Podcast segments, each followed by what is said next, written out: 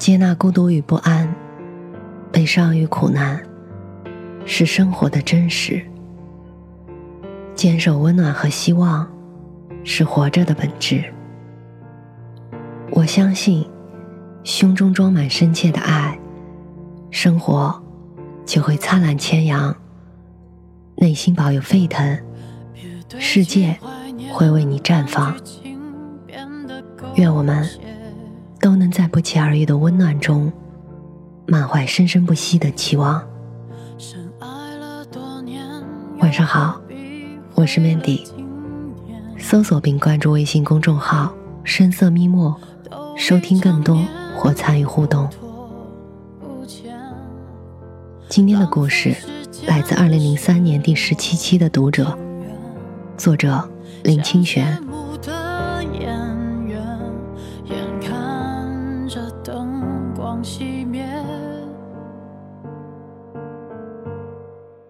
传说在北极的人。因为天寒地冻，一开口说话就结成冰雪，对方听不见，只好回家慢慢的烤来听。这是个极度浪漫的传说，像是多情的南方人编出来的。可是，我们假设说话结冰是真有其事，也是颇有困难。试想。回家烤雪煮雪的时候，要用什么火呢？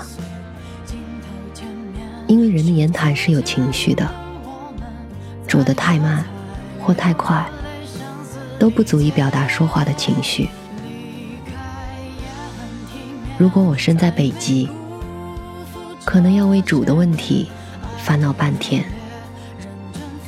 与性急的人交谈，回家要用大火煮烤。与性温的人交谈，回家要用文火；倘若与人吵架呢，回家一定要生个烈火，才能声闻当时哔哔啵啵的火爆声。遇到谈情说爱的时候，回家就要仔细酿造当时的气氛，先用情诗情词裁冰，把它切成细细的碎片。加上一点酒来煮，那么煮出来的话便能使人微醉。倘若情浓，则不可以用炉火，要用烛火再加一杯咖啡，才不会醉得太厉害，还能维持一丝清醒。遇到不喜欢的人、不喜欢的话，就好办了。把结成的冰随意弃之就可以了。爱听的话，则可以煮一半，留一半，他日细细品味。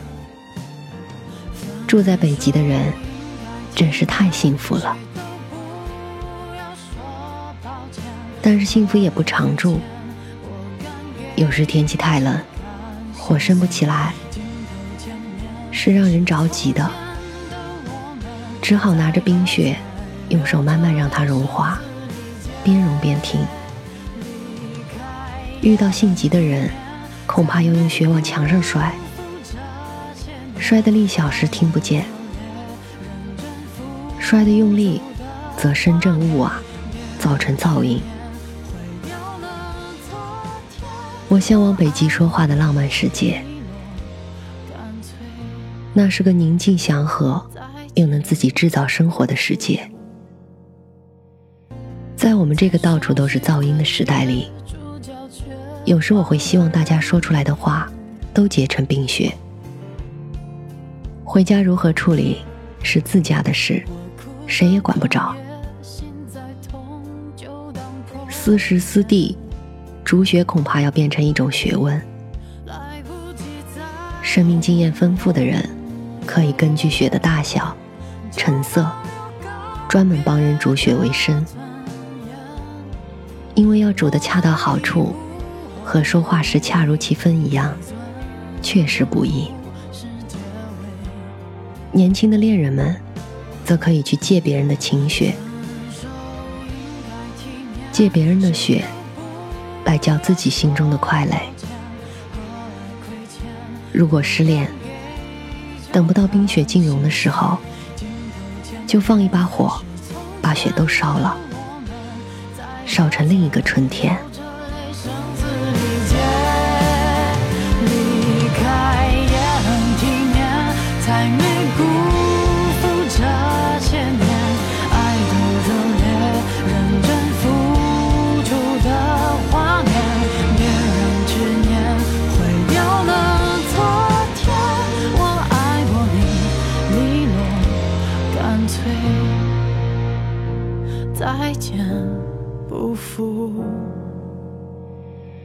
遇见